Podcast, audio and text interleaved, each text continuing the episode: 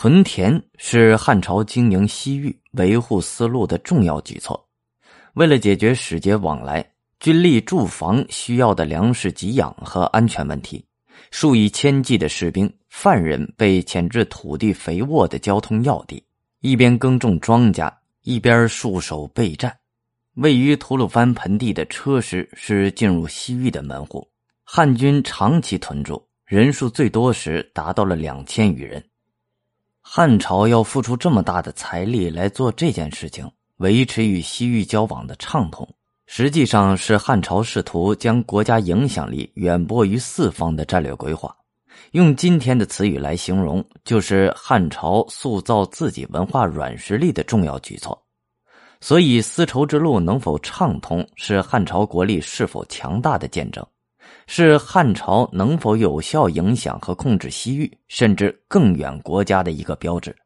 维持丝路畅通，不仅对汉朝本身，而且对中国历史发展有着深远的影响。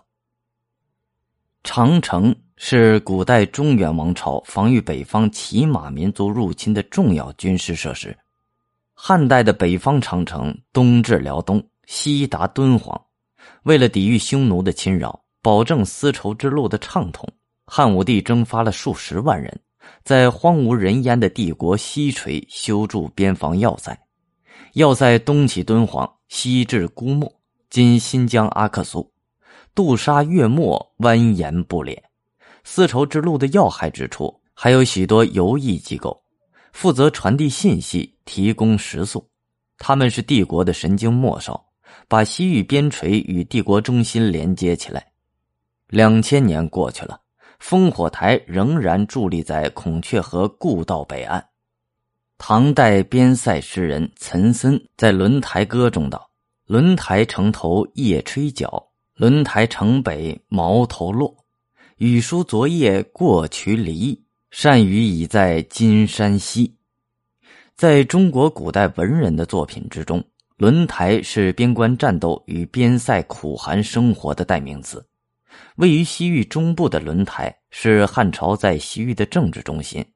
公元前六十年，匈奴势力被逐出西域，西汉在这里设置了西域都护，专门管理西域事务。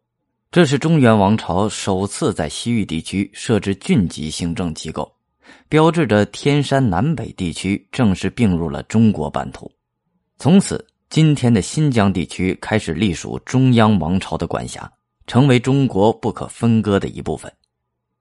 丝绸之路的开通为人员往来提供了极大便利，商贾驼队、政府使节、屯田军力在绿洲与戈壁滩上穿梭行进。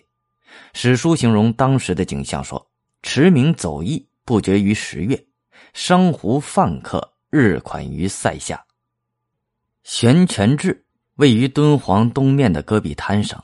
是汉代西北地区的一个普通驿站。从出土的汉简得知，玄泉至曾经接待过解忧公主、楼兰王、乌孙和车师等二十多个国家的使者。有一次，朝廷派遣使者王军护送田王等返回西域，人数多达一千七百多人。而这些被发现的文书档案，生动记录了两千年前丝绸之路上的繁忙景象。